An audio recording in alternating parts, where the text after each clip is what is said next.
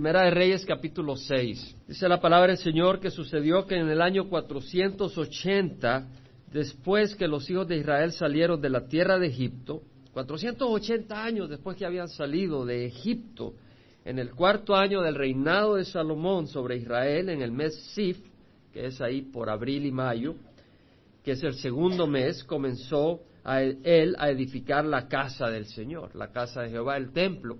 480 años, habían pasado 40 años en el desierto, luego llegaron en la conquista, unos cuantos años ahí en la conquista, y luego el periodo de jueces, donde no tenían rey, y después el primer rey que fue Saúl, David el segundo y ahora Salomón el tercero, habían pasado 480 años, en el cuarto año eh, vemos que Salomón empieza la construcción del templo de Dios. La casa que el rey Salomón edificó para Jehová tenía 60 codos de largo, 60 codos de largo, más o menos 27 metros. Esa era la longitud. A 20 codos de ancho, voy a hablar en codos, y recuerde que el codo es 45 centímetros, para que tengan, y voy a seguir hablando en codos, no quiero que se convierta esto en una clase de matemáticas ni de geometría, sino que la palabra del Señor. Ahí imagínense ustedes. Le voy a ayudar un poquito en lo que podamos. 45, entonces son 60 codos de largo, 20 codos de ancho y 30 codos de alto. Bueno, 30 codos de nuevo tratando de ayudar son como 10 metros, como 30 pies de altura. 30 codos eh, de alto. Y el pórtico delante de la nave del templo tenía 20 codos de largo, conforme al ancho de la casa, y su ancho al frente de la casa era de 10 codos. Es decir, tenemos el templo que tenía el lugar santísimo, el lugar santo, bueno, que no sea geometría, es bueno tal vez eh, tener un entendimiento de la longitud y de las dimensiones. Vemos pues que eh, eh, son 60 codos o casi 30 metros, 20 codos de ancho, casi 10 metros, y 30 codos de alto, casi, perdón, 14 metros, casi 15 metros. vemos que al frente de ese edificio que tenía el lugar santísimo y el lugar santo, tenemos eh, el, pórtico. Y el pórtico delante de la nave del templo tenía 20 codos de largo, o sea, prácticamente 10 metros de largo, más o menos 9 metros. Y luego el ancho eh, era la mitad del ancho del templo, eran solo 10 codos en en vez de 20 codos, porque el templo tenía 20 codos de ancho. También para la casa hizo ventanas con celosías, ahora esta casa es el templo. Junto a la pared de la casa edificó pisos alrededor de las paredes de la casa, tanto de la nave como del santuario interior. Él está llamando nave a todo lo que es el templo. Y al santuario interior, pues al lugar santísimo que está dentro del templo. Eh, vemos entonces eh, que hizo cámaras laterales en derredores, es decir, él hizo eh, bodegas, cuartos que estaban rodeando el templo, que tenía 60 por 20 por 30 codos estaba lleno de cuartos y los tenía tres niveles, a tres pisos. Y acá lo explica. El piso inferior tenía cinco codos de ancho, es decir, a partir de la pared hacia afuera tenía más o menos dos metros y medio, más o menos dos metros de ancho. Ahora, después de eso había otro piso, habían unos cinco codos, o sea, como dos metros y medio de alto también, y luego venía el segundo piso eh, que tenía seis codos, ya no cinco, sino seis codos, y el tercero tenía siete codos, es decir, iba, creciendo para empotrarse en una sola pared. Entonces el tercero tenía siete codos de ancho porque por fuera hizo rebajos en la pared de la casa por todo alrededor para no empotrar las vigas en las paredes de la casa. La casa mientras se edificaba se construía de piedras preparadas en la cantera y no se oyó ni martillo, ni hacha, ni ningún instrumento de hierro en la casa mientras la construían, es decir, traían esas grandes rocas de 20 pies a 30 pies de largo, de 6 eh, pies de ancho, eh, de pesadísimas y las traían, las cargaban, eh, esas grandes piedras, pero no usaron martillo, no usaron hacha, no usaron ningún instrumento cortante para esto, eh, solo las pusieron en su lugar, no se oyó martillo ni hacha. Y la entrada a la cámara lateral inferior, o sea, la entrada a las recámaras o a los cuartos, a las bodegas que estaban rodeando el templo, eh, estaba al lado derecho de la casa y se subía por una escalera de caracol al piso del medio y, del medio al tercero, o sea, utilizaban el espacio. Tenemos una visión de cómo era el templo, hermanos, por afuera. Es decir, 30 pies de alto, ya dijimos, eso es como, eh, eh como 13 metros de altura, y vemos eh, de que tenía tres pisos. Entonces había eh, recámaras alrededor del templo. Ahora no era por los 30 pies, eh, de, 30 codos, perdón. Quiero decir codos, no pies. no era sobre los 30 codos, sino que vamos a ver adelante. Edificó pues la casa y la terminó y cubrió la casa con vigas y tablas de cedro. También edificó pisos junto a toda la casa, cada una de cinco codos de alto, es decir, eran cinco pisos, cinco codos, por lo tanto son quince codos, no son treinta codos. La altura es treinta codos, la altura del templo, pero los cuartos no llegaban hasta arriba, sino que había un piso, luego otro y el otro el tercero, pero todavía espacio para arriba de lo que era el templo que sobresalía. ¿Entendemos un poco, hermanos? Más o menos. Algunos sí, otros se perdieron. Pero no nos vamos a quedar mucho en la geometría. También edificó pisos junto a toda la casa, cada uno de cinco codos de alto. Y la palabra de Jehová vino a Salomón diciendo, en cuanto a esta casa que estás edificando, si tú andas en mis estatutos, cumples mis ordenanzas y guardas todos mis mandamientos andando en ellos, yo cumpliré mi palabra contigo, a la cual hablé a David tu padre, habitaré en medio de los hijos de Israel y no abandonaré a mi pueblo Israel. Y luego nos habla el lugar santísimo. O sea, tenemos el lugar santo y luego tenemos el lugar santísimo.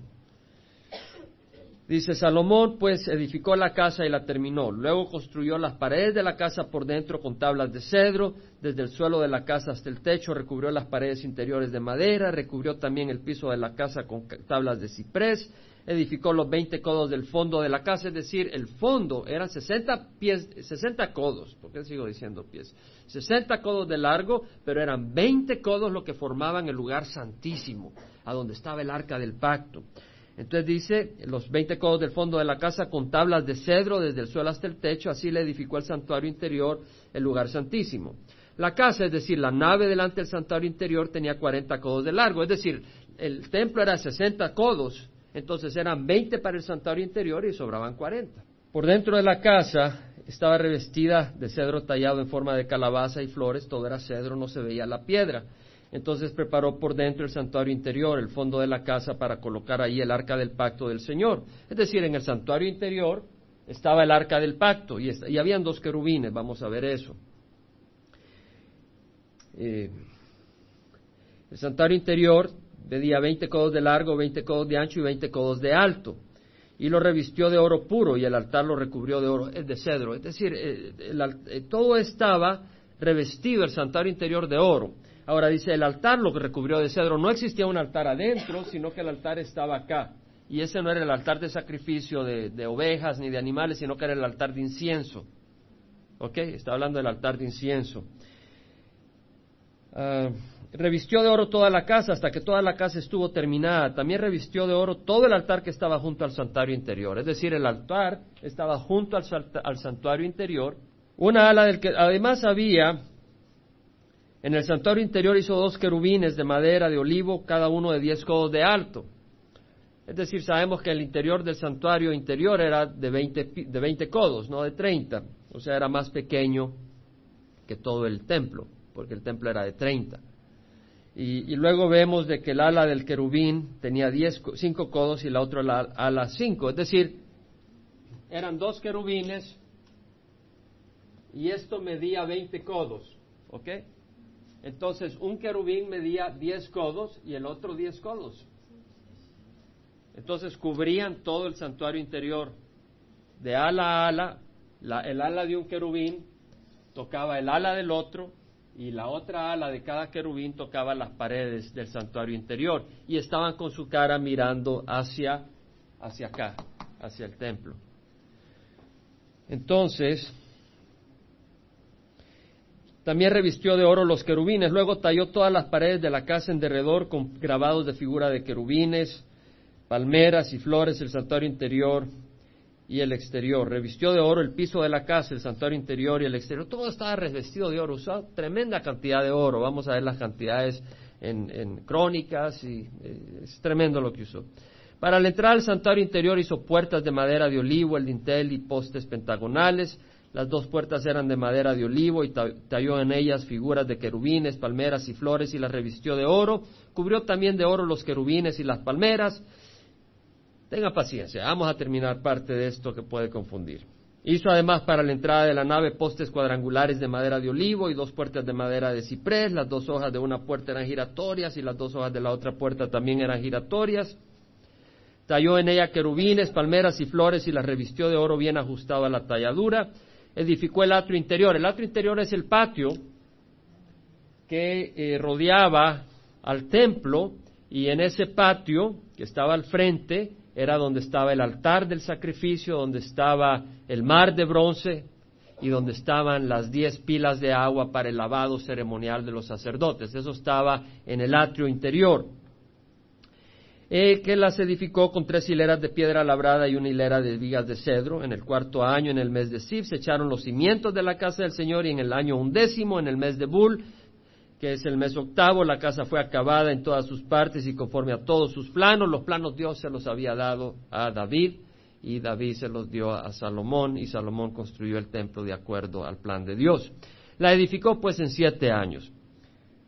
A mí me llaman la atención los detalles porque sé que la palabra de Dios es preciosa y me pongo a buscar y, y tratar de entender todos los detalles de la construcción de la casa y cuando veo después ah, muchas cosas sí las entiendo, pero hay algunos detalles donde digo, ¿y cómo está queriendo explicar? Y me voy a distintos comentaristas y hay uno que es honesto y dice, la verdad es que quiere ganas atinar cómo se puede poner esto en orden. Es decir, hay detalles donde no sabemos exactamente cómo fue la cosa, pero la mayoría de las cosas las entendemos. Quiero que nos concentremos y que el Señor nos hable. Porque dentro de lo que hemos hablado así en carrera, hay un versículo que a mí me impactó desde el principio y que tiene una lección para nosotros y el Señor nos ha estado hablando. Y cuando el, domingo pasado hablamos de la construcción del templo y que requirió guerra, David peleó las grandes batallas para que pudiera haber paz en el tiempo de Salomón y luego poder construir el templo y que la casa de Dios requirió paz y hablamos de la paz interna que tiene que haber en el pueblo de Dios para poder edificar la casa de Dios. Hablamos de eso. Y lo relacionamos a la casa de Dios a nuestros días. El Señor tiene también enseñanza para nosotros sobre la casa de Dios, sobre el templo de Dios.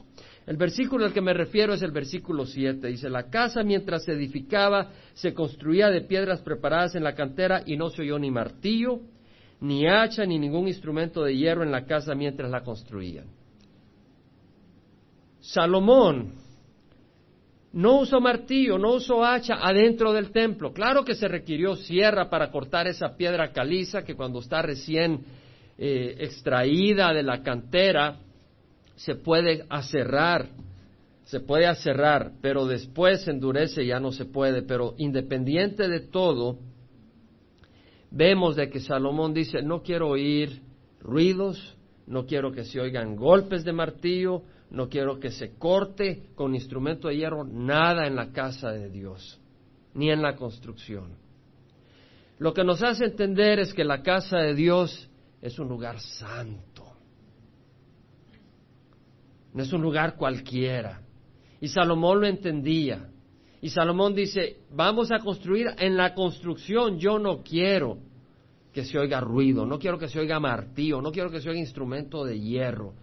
La casa de Dios es un lugar santo, es un lugar de respeto, es un lugar de atención especial. Porque la casa de Dios es donde está la presencia de Dios. Está en todas partes, pero ahí se revela de una manera especial. Es un lugar dedicado a Dios. En un lugar donde Dios hablaba, donde Dios se manifestaba, donde hablaban con Dios, donde invocaban a Dios, donde veían la gloria de Dios. Es un lugar santo. En Levíticos 1.1, y voy a mencionar muchas referencias, empieza el libro de Levíticos diciendo, Jehová llamó a Moisés y le habló desde la tienda de reunión. Y empieza a decir lo que le dijo Dios. En la tienda de reunión, en la casa de Dios, la tienda de reunión, el tabernáculo era mientras iban en el desierto. Cuando ya llegaron a Jerusalén y, ya Salomón construye la, casa de Dios, es el templo, un lugar más, más, permanente que el tabernáculo, que era la tienda, pero es lo mismo, el, lugar donde Dios se refleja. Eso fue Levítico 1.1.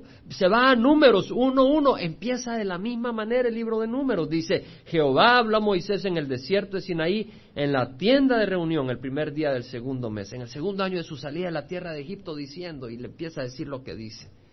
Entonces vemos de que el Señor habla en la tienda de reunión, en la casa de Dios.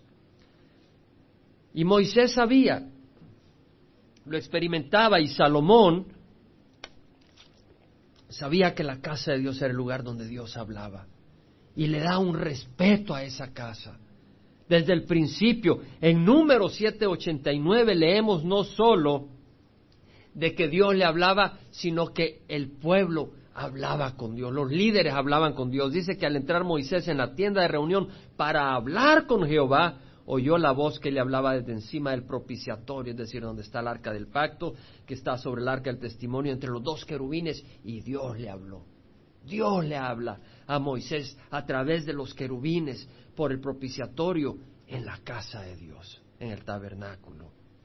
En número 26 leemos no solo que Dios habla, no solo que Moisés le habla a Dios, pero la gloria de Dios se manifiesta en la casa de Dios y dice que Moisés y Aarón fueron delante de la asamblea a la puerta de la tienda de reunión en número 26 y se postraron sobre sus rostros y se les apareció la gloria de Jehová. La gloria de Dios se manifiesta. Y en Deuteronomio 31, 14 leemos que Dios da instrucción al pueblo. Dice, dijo Jehová a Moisés, aquí el tiempo de tu muerte está cerca, llama a Josué y presentaos en la tienda de reunión para que yo le dé mis órdenes. Fueron pues Moisés y Josué y se presentaron en la tienda de reunión. Lo que quiero decir es que la casa de Dios es el lugar donde Dios habla, donde Dios escucha, donde Dios manifiesta su gloria. Hermanos, y yo con gran gozo, porque cuando estaba viendo esto, eh, el Señor me empezó a abrir los ojos a lo que quería decirnos. Y bueno, tuve que recortar el mensaje, porque si no, no salimos de acá en una hora, de veras. Y yo digo, pero es tan hermoso y no voy a poder compartir todo. Pero por lo menos lo suficiente, porque aquí no se va a alimentar usted totalmente. Usted tiene que agarrar su Biblia y buscar del Señor. Pero acá el Señor nos habla. Quiero decir que en el Nuevo Testamento, y lo dijimos el domingo pasado, la casa de Dios ya no está limitada a un edificio. La casa de Dios es la iglesia, el cuerpo de Cristo. ¡Qué hermoso! Quiere decir que donde está el cuerpo de Cristo, ahí se manifiesta Dios. A donde está el cuerpo de Cristo, ahí habla Dios. A donde está el cuerpo de Cristo, ahí tú puedes hablarle a Dios. Porque ahí está la casa de Dios. El cuerpo de Cristo somos sus miembros. Entonces, mi mano es familia de mi oreja y mis pies es familia de mis ojos. Están conectados, no, es familia de las patas de una araña. La araña puede andar donde quiera y mi mano no le hace caso. Ahora, si me quiere morder, mis ojos lo ven y le avisan a mi mano y mi mano mueve la mano.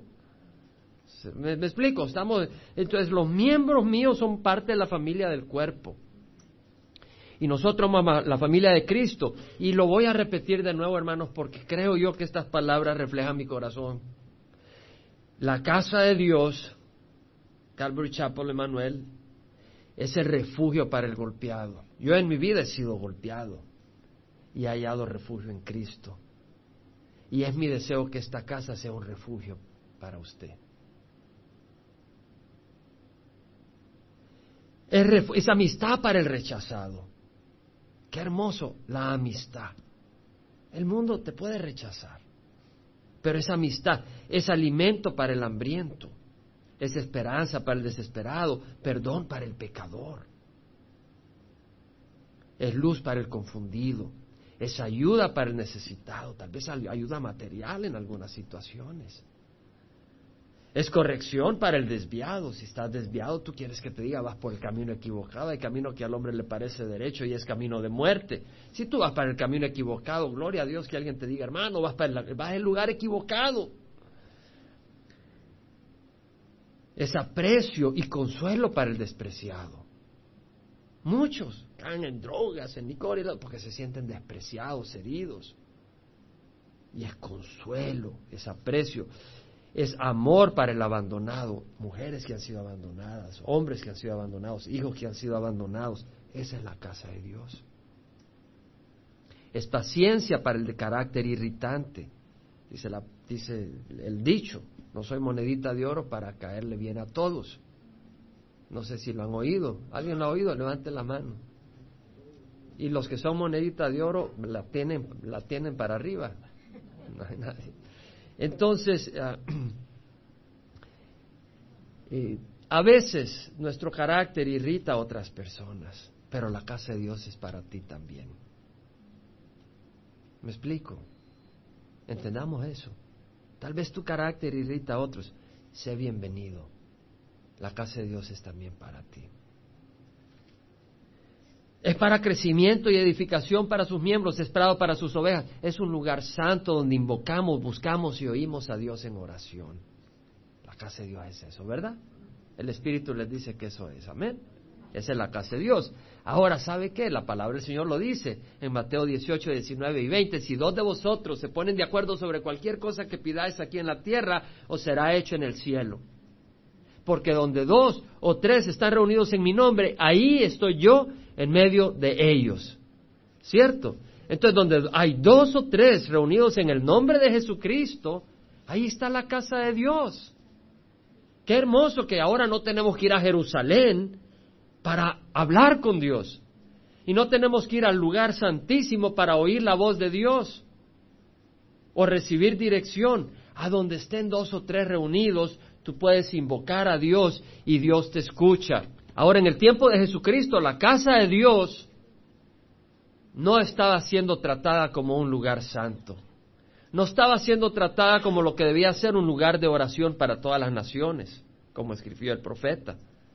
Entonces dice Lucas que 19, 45 al 46, que entrando Jesús en el templo comenzó a echar fuera a los que vendían, diciéndoles, escrito está, mi casa será casa de oración, pero vosotros la habéis hecho cueva de ladrones. Es decir, la casa de Dios, ese lugar hermoso, ese lugar santo, la habían convertido, en vez de una casa de oración, una cueva de ladrones.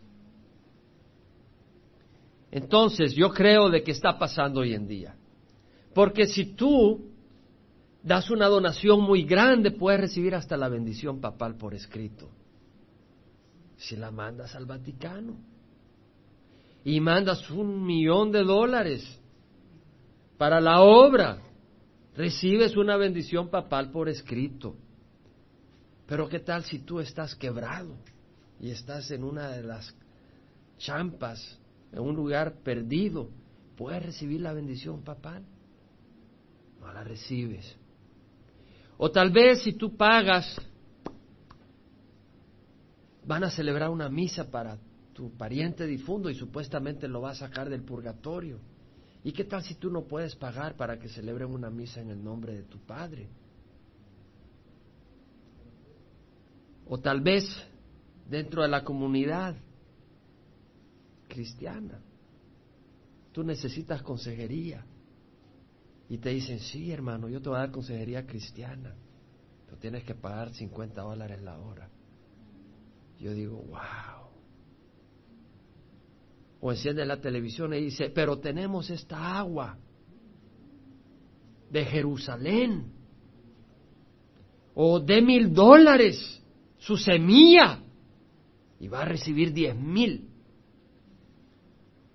o el pastor anda predicando que hay que diezmar y sí creo que hay que darle al Señor lo que es del Señor. Pero el problema es que no le llega al Señor como que se queda en las manos del pastor. Porque lo vemos en Cadillacs, cuando la congregación no tiene transporte.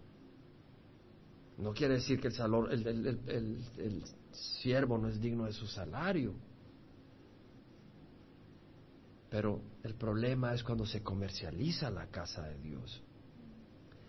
Ahora, es muy fácil criticar a los de allá.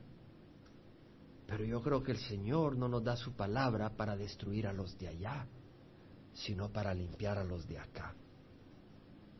Empezando por mí mismo. ¿Qué hemos hecho?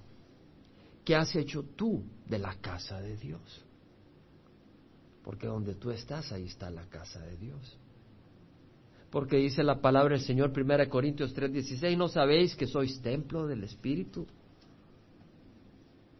sois templo de Dios y que el Espíritu de Dios habita en vosotros. ¿No sabéis que sois templo de Dios y que el Espíritu habita en vosotros? Somos templo de Dios. Quiere decir que no vas, no es necesario que hayan dos o tres para que ahí esté la casa de Dios. Es lo, que nos dice la palabra. Entonces la pregunta es, ¿qué hemos hecho de la casa de Dios? En tu hogar, ahí está la casa de Dios, porque tú eres cristiano. Y no está hablando de denominaciones. En el trabajo, ahí está la casa de Dios, porque tú eres cristiano. En, la congregación, ahí está la casa de Dios, porque está el cuerpo de Cristo, donde tú te reúnes. Entonces la pregunta es, en esos lugares, ¿es ese un lugar de murmuraciones? ¿Has convertido tu casa un lugar de murmuraciones? ¿Has convertido tu casa un lugar de quejas? Es la casa de Dios, amén. Amén. ¿Has convertido tu casa un lugar de acusaciones? ¿Has convertido tu casa un lugar de amenazas? ¿Hemos convertido nuestra casa un lugar de gritos? ¿Hemos convertido nuestra casa un lugar de insultos? Puede ser la congregación, puede ser tu hogar donde vives físicamente, o donde tú vas y tú estás lleno de todo eso, llena de todo eso. Se ha convertido tu casa un lugar de insultos, un lugar de masacre. El Señor dice que si estás enojado con tu hermano, has cometido asesinato en el corazón. Ha convertido tu casa en un lugar de desprecios, de críticas, de ofensas, de inmoralidad, de lenguaje vulgar, de avaricia, de codicia, de idolatría. El Señor destruyó el templo porque habían traído hasta eh, ídolos. Pero si tú adoras el dinero y eso es lo que te hace bailar, tú tienes un ídolo, aunque vengas a la iglesia. Primera de Pedro 2, 4, 5 dice, como piedras vivas, sed edificados como casa espiritual. Somos una casa espiritual para un sacerdocio santo para ofrecer sacrificios espirituales aceptables a Dios por medio de Jesucristo. Entonces, ¿somos una casa física o espiritual? Espiritual. Pero es un templo del Espíritu, es un templo de Dios. Entonces, en ese templo hay sacerdotes ministrando. Y esos sacerdotes son usted, usted, usted, su servidor. Cada uno de nosotros somos real sacerdocio, nación santa, pueblo adquirido para posesión de Dios. Entonces, un sacerdote es un sacerdote para ministrar al pueblo y ministrarle a Dios. Le ministramos a Dios viniendo a Él y amándole, diciendo, Señor, yo te amo. Señor, gracias. Es decir, ¿cómo ministra un novio a su novia? qué linda estás. Quiero estar a tu lado, qué precioso tu cabello, etcétera. Y a Dios le ministramos diciéndole, Señor, eres tan maravilloso. Y Él nos ministra. Y ahora venimos al Señor y le ministramos eh, adorándole, ministramos a los demás como orando por ellos, ministramos a los demás como compartiendo con ellos el don que Dios nos ha dado. Nuestra hermana sacerdotisa estaba ministrándonos con la alabanza. Amén. Ministrando a Dios, pues no estaba ministrando, porque podía haber quedado en su casa tocando la guitarra y cantando, pero vino para ministrarnos a nosotros y llevarnos al trono. Entonces, estamos sacerdotes. Ahora, pero no pierda de mano. Primera de Pedro 2, 4, 5. ¿Qué tipo de sacerdocio es? Santo, un sacerdocio santo. Es un sacerdocio santo. Y dice, santo quiere decir libre de aspectos ofensivos a Dios. Amén. Entonces, primera de Pedro 1, 15 al 16 dice, así como aquel que os llamó es santo, así también sed santos en toda vuestra manera de vivir, porque escrito está, sed santo porque yo soy santo. Entonces, ahora viene la segunda parte del mensaje. Y les pido paciencia, pero es palabra, es palabra que necesitamos. Entonces, la primera parte es que somos la casa de Dios. La primera, la primera parte es que somos la casa de Dios y somos sacerdotes. Y Dios nos llama a un sacerdocio santo. Ahora, santo quiere decir libre de aspectos ofensivos a Dios. Pero volvamos entonces a lo que pasaba con Salomón. Él dijo, yo no quiero oír golpe de machete, golpe de hacha. Yo no quiero oír golpe de martillo en la casa de Dios. ¿Y sabe aquí me suena a mí eso? A ruido. Y nosotros con este instrumento podemos traer mucho ruido a la casa de Dios. Mucho ruido a la casa de Dios. Y podemos traer mucho machete a la casa de Dios. Y mucho martillo a la casa de Dios. Y el Señor dice, no, mi casa es un lugar santo. No quiero martillazos, no quiero machetazos, no quiero hachazos. Debemos honrar a Dios con labios, con la boca, con las palabras, con la lengua. Hay tanto en esto, hermanos. La verdad es que yo quisiera, pero no sé si me aguantarían dos domingos con esto. Así que los voy a comprimir. Pero ustedes tienen la iniciativa si el Espíritu les habla, y espero que les hable porque Él está hablando, la cuestión estamos oyendo. Eh, que ustedes realmente mediten en eso. Hay varias cosas que el Señor nos quiere decir, hermanos. En Santiago 3, 1 al 12 pudiéramos pasar ahí todo el domingo, pero voy a leer algunos versículos de esa parte donde dice, mirad qué gran bosque se incendia con un tan pequeño fuego.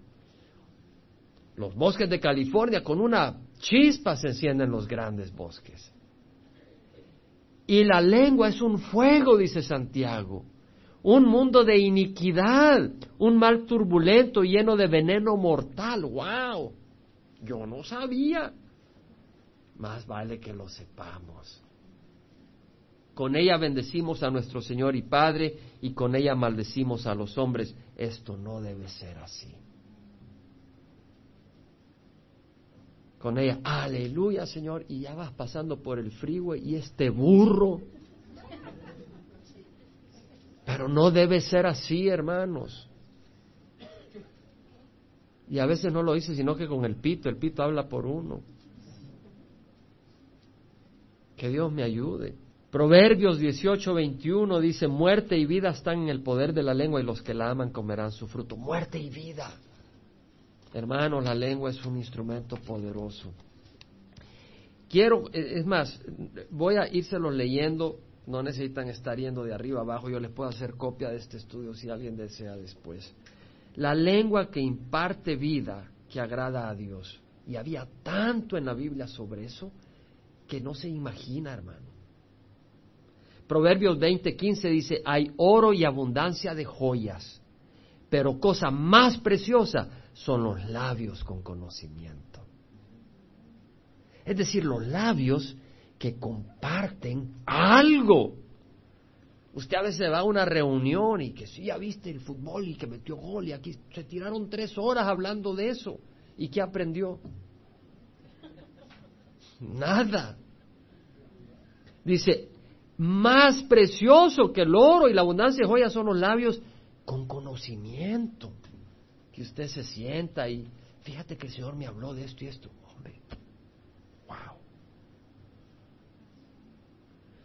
Proverbios 31, 26, está hablando de la mujer hacendosa y virtuosa, dice, abre su boca con sabiduría y hay enseñanza de bondad en su lengua. ¡Wow! Yo no sé si ustedes se quedan ahí medio.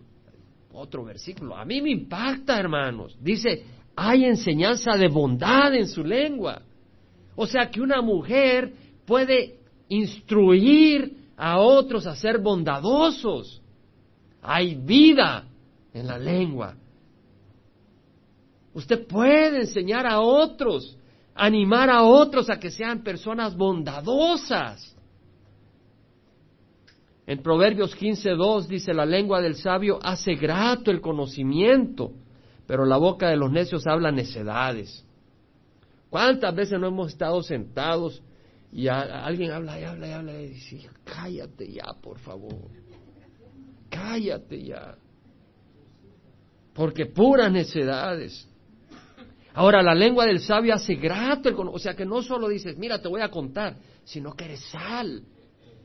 Y, y tiras una salita acá y tiras un poco acá y hay sed. Y ya compartes el conocimiento de Dios. Los labios del justo dan a conocer lo agradable, pero la boca de los impíos lo perverso. Cuidémonos. No estamos reunidos, ¿qué es lo que estamos hablando? Si eres justo, vas a hablar lo que es agradable. Pero los impíos lo perverso. Efesios 4, 29, 30 nos habla y nos dice, no salga de vuestra boca ninguna palabra mala, sino solo la que sea buena para edificación. Es decir, cuando hablamos, ¿sirve de edificación?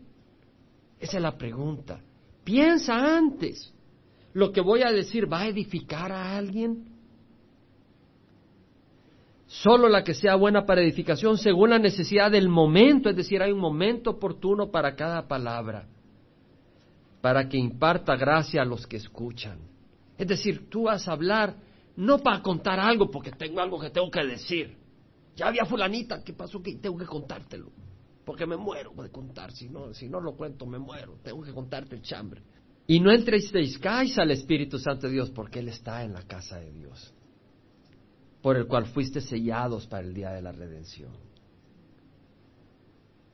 Proverbios 10, 21 dice, los labios del justo apacientan a muchos, pero los necios mueren por falta de entendimiento. ¿Viste lo que aquel dijo? Sí, cómo no, échale el fuego, échale los perros. No, puedes decirle, cálmate, no es así la cosa, mira. ¿Entendemos? Puedes usar los labios para apacentar o para echarle fuego a la, gasolina, gasolina al fuego a mí me llama la atención, podemos usar nuestros labios para apacentar, para traer paz. ¡Qué poderoso! Es decir, si vemos que hay por allá hay un fuego, yo puedo llegar a ayudar. ¿Qué, lo, qué el firefighters de Santana? Nosotros podemos ser mejores bomberos que los de Santana. El Santana College es el número uno para preparar a los bomberos, pero la Biblia es número uno para preparar a los apacentadores. Bienaventurados los que procuran la paz, porque ellos serán llamados hijos de Dios. Efesios 4, 26, 27 dice, airaos, pero no pequéis, no se ponga el sol sobre vuestro enojo, ni deis oportunidad al diablo. ¿Qué quiere decir? Cada uno de nosotros debe ser apacentador. Y no esperar, sino que al momento tenemos que ser rápido. Cuando usted ve un fuego, no espera hasta que se incendió todo. No más ve la chispa, usted va a apagarla. ¿Cierto? Así en la casa de Dios, hermanos. Proverbios 25, 15, con la mucha paciencia se persuade al príncipe y la lengua suave quebranta los huesos. Ahí está el perrito, el huesito hasta que se lo acabó. Y la lengua no es muy áspera, pero ahí está que para y no para de chupar el huesito hasta que se lo acaba. Lo que quiere decir no que comamos huesos, hermanos. Lo que quiere decir es que con las palabras suaves eh, y persuasivas podemos ser más efectivos que con la palabra cortante y ofensiva. Vea a Sansón y Dalila.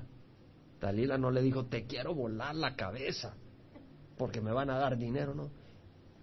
Papayito, como decimos en el, dicen la muchacha en El Salvador. O amorcito. Déjame que te amarre el pelo un segundito. Y se lo volaron el pelo y los ojos y todo al pobre hombre las palabras suaves que usó Dalila. Entonces la palabra suave es persuasiva. Proverbios 21, 23, el que guarda su boca y su lengua, guarda su alma de angustias. ¿Cuántas veces decimos lo que no debemos decir? Te guardas de una angustia. El que guarda su boca y su lengua, el que guarda su boca preserva su vida, el que mucho abre sus labios termina en ruina. En la abundancia de palabras no, no falta pecado, hermana. No estés ahí que wiri, wiri, wiri, wiri, que no paras y no paras y no paras. Porque en la abundancia palabras, y mi hermano se ríe. En la abundancia de palabras, en la abundancia de palabras, no vas a fallar, vas a fallar. Los labios veraces permanecerán para siempre, pero la lengua mentirosa solo por un momento. Por tanto, dice Efesios 4:25, dejando a un lado la falsedad, hay que hablar la verdad pero en amor. Hablad verdad cada uno con su prójimo porque somos miembros los unos de los otros. Debemos de hablar la verdad. Proverbios 31, 1 y 8 dice, palabras del rey Lemuel, oráculo que le enseñó su madre, abre tu boca por los mudos, por los derechos de los desdichados, de todo. Es decir, podemos usar la boca para defender al necesitado. Qué hermoso, ¿verdad? Ahora, también es bueno saber que la palabra, la lengua, trae muerte, ¿no?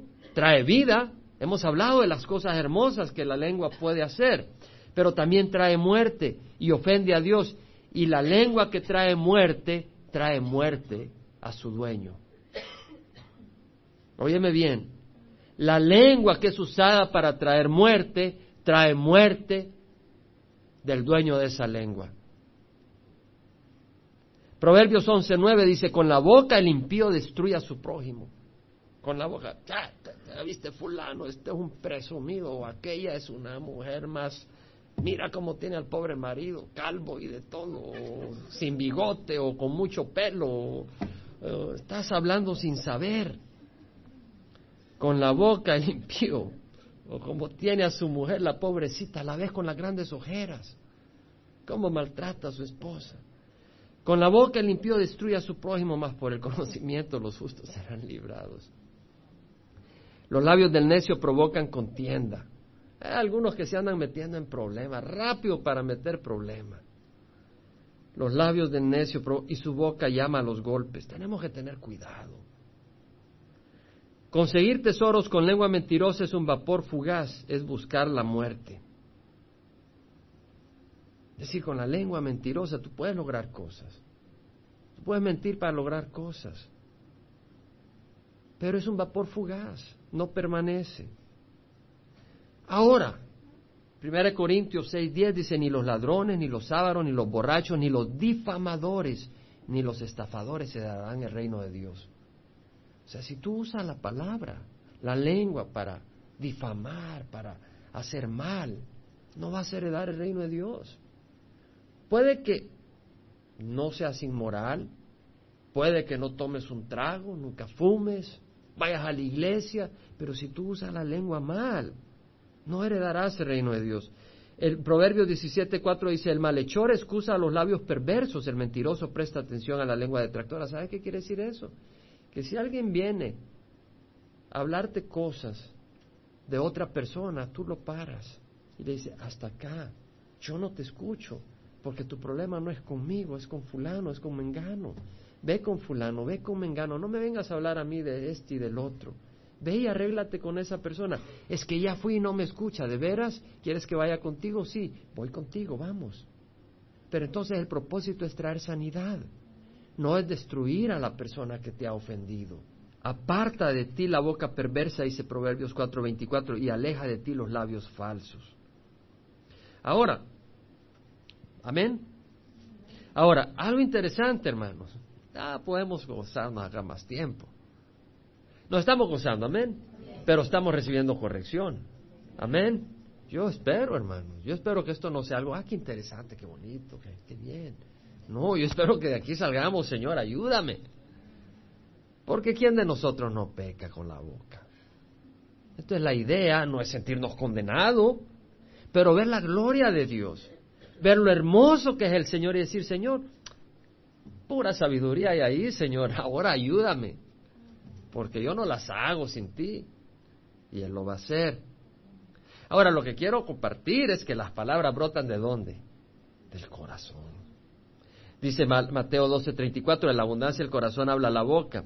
¿Hemos hablado del corazón o no recientemente, hermanos?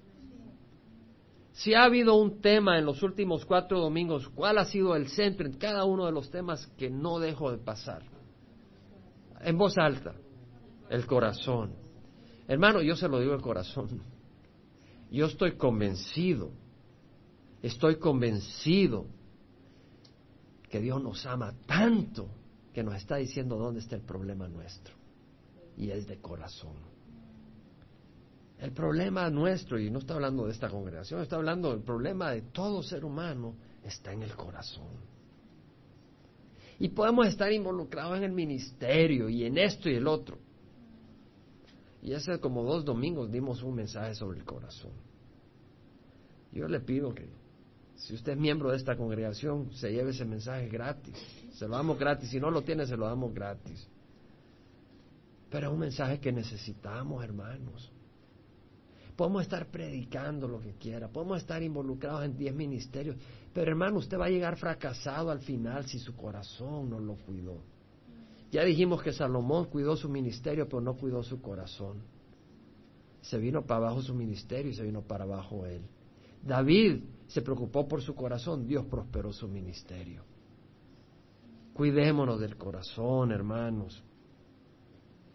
Mateo 15, 18 dice, lo que sale de la boca proviene del corazón y es lo que contamina al hombre, lo que viene de nuestro corazón. Es decir, el gato se va a salir de la cesta tarde o temprano. Tenemos que cuidarnos. Proverbios 22, 11 dice, el que ama la pureza de corazón tiene gracia en sus labios y el rey es su amigo. Es decir, si nuestro corazón es puro, vamos a hablar con gracia. Amén. Yo le pido al Señor que me purifique porque yo quiero tener mucha gracia al hablar. No digo que le, le, dé chiste a usted, sino que gracia, entendemos. Es decir, que haya gracia, haya amor. Pero tiene que venir del corazón. El corazón del... Vemos las palabras y el corazón en estos versículos. Y habían más, y no los pude traer todos. Proverbios 15, 28. El corazón del justo medita cómo responder. Mas la boca de los impíos habla lo malo. Antes de responder, el justo piensa lo que va a decir. Es el corazón del justo. Proverbios 10:20, la lengua del justo es plata escogida, pero el corazón de los impíos es poca cosa. Las palabras y el corazón. ¿Vemos? La lengua, el corazón. Salmo 119:11. Y mi hermana Margarita, toda contenta, mis hermanos, mire qué bonito este versículo, me dijo el domingo pasado, digo, gloria al Señor, es cierto. En mi corazón he atesorado tu palabra para no pecar contra ti. Pero lo que dice es, mi corazón, en mi corazón he atesorado tu palabra para no pegar contra ti. Bueno, muy interesante, y, ya no me dio el tiempo, pero quería traerme parte de un correo electrónico que recibí de Cuba esta semana, de mi hermano Pancho. Mi hermano Pancho es un líder de todos los, eh, de todos los ministerios de jóvenes de lo que es la Convención Bautista de Oriente. Y me manda un, eh, hicimos amistad en el poco tiempo, estuve en la casa de él comiendo Bella familia, bella familia. Me manda un email, intercambiamos y, me dice, hermano, me dice, he estado enseñándole a los jóvenes, me dice. Y el Señor me ha hablado del corazón. Y me da un versículo. Proverbios 4:23 dice, con toda diligencia guarda tu corazón, porque de él brotan los manantiales de vida. Y le contesté inmediatamente por ocupado que esté, pero no puedo dejar de contestar. Le digo, Pancho, es lo que Dios nos está hablando a nosotros. Cuidarnos el corazón. Cuidarnos el corazón. Y les contesté, ya me mandó otro email, recibí este. Tengo ese personaje en mi casita porque tenemos un, un seminario, no sé qué, me dice, pero ya, todo. Hermanos, guardemos el corazón. Salmo 19, 14, sean gratas las palabras de mi boca y la meditación de mi corazón, oh Jehová, roca mía, redentor mío. Y Salmo 51, 10, crea en mí, oh Dios, un corazón limpio y renueva un espíritu recto dentro de mí. Y finalmente, este otro pensamiento. Nuestras palabras pueden ser dulces, pero si no concuerdan con nuestra vida, son vacías, son una mentira, son un engaño, son una hipocresía y no honran a Dios. Proverbios 26, 7 dice, como las piernas que penden del lisiado, así es el proverbio en boca de los necios. Es decir, yo puedo venir y proclamarte toda la palabra de Dios, pero no, no, no hay sustancia en mi vida. Es como las piernas que cuelgan del lisiado. No hay vida en ellas. Es, ¿Para qué las tienes? O Proverbio 26, 24, el que odia disimula con sus labios, mas en su corazón acumula engaño. Decir, el gato se sale de la cesta. Debe haber una correspondencia. Primera de Juan 3, 18 dice, Hijo, no amemos de palabra ni de lengua, sino de hecho y de verdad. Amén. Entonces tiene que el corazón estar en su lugar. Bueno, fui amable con ustedes, no me extendí más. Pero lo que quiero decir es, hay mucho más sobre la palabra, sobre el uso de la lengua, sobre el corazón, y yo les animo a que ustedes mediten. Vamos a pararnos y, y orar. Padre Santo, te damos gracias por tu palabra. Hemos así de corrida, Señor. Señor, y, hubiera querido realmente hacerlo mejor, Señor, lo que es la presentación del templo, algo tan hermoso, no ir de carrera, pero, Señor, la verdad es que con un versículo nos podemos quedar todo el día acá, Señor. Tu palabra es linda y llena y tu palabra es preciosa. Y vemos lo del templo, la construcción del templo, Señor. Los detalles que han sido escritos para que sepamos las medidas exactas del templo que tú diseñaste, Señor. Y luego vemos que reflejan el templo de Dios y que somos el templo de Dios, Padre.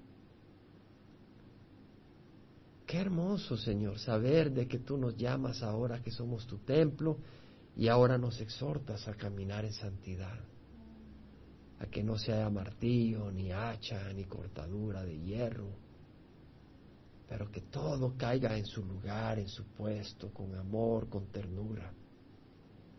Que esta casa, Señor, sea ese lugar. Que esta casa sea ese lugar. Ahí donde está, le pido que cierre los ojos, todo el mundo, cierre los ojos. Tal vez usted dice, la verdad es que yo no he controlado mi lengua. Bueno, no le voy a pedir que levante la mano, porque no quiero tentar la lengua de otro. Yo necesito controlar, cuidarla para no provocar, para cuando hablo que edifique, para cuando hablo que doy amor. Señor, te entrego mis labios. Te entrego mi más mejor, te entrego mi corazón, Señor. Cámbialo. Cámbialo, Señor. Mira si hay alguna iniquidad dentro de él y límpiala. Y si usted nunca ha recibido a Cristo, ¿por qué no lo recibe hoy? Ahí donde está, todos con los ojos cerrados. Si usted nunca ha recibido a Cristo quiere recibirlo, levante la mano y voy a invitarlo a hacer una oración a donde esté. Hay alguien acá que nunca ha recibido a Cristo. Todos han recibido a Cristo. Gloria al Señor. Ahí donde está, hable con el Señor. Pídale al Señor que limpie su corazón. ¿Y sabe cuál es la buena noticia? Que el Señor nos limpia. Y usted va a salir de acá y tal vez alguien se le atraviesa en el freeway y dice, este burro. Y el Señor te perdona.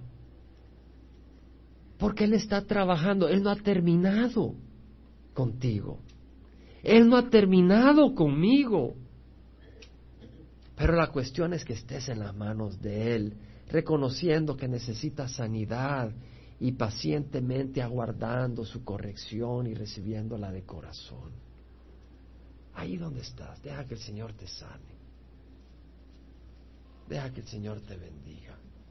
Padre, te damos gracias que podemos depender en ti. Señor, sabemos que nosotros hemos fracasado nosotros no tenemos la habilidad, no tenemos el poder, Señor, no tenemos el carácter, la naturaleza, el corazón que debemos de tener. Pero tú has prometido cambiarnos, tan solo si te lo pedimos. Te damos gracias y Señor, te damos la puerta abierta para que entres y nos transformes, Señor. Y gracias que tu palabra nos sana, tu palabra nos limpia, nos guía y rogamos, Señor, que sigas trabajando con nosotros en el uso de nuestra lengua, de una manera que los labios y nuestra lengua siempre te honren. Gracias te damos y que la gracia de nuestro Señor Jesucristo, el amor del Padre y la comunión del Espíritu Santo vaya con cada uno de nosotros en nombre de Jesús.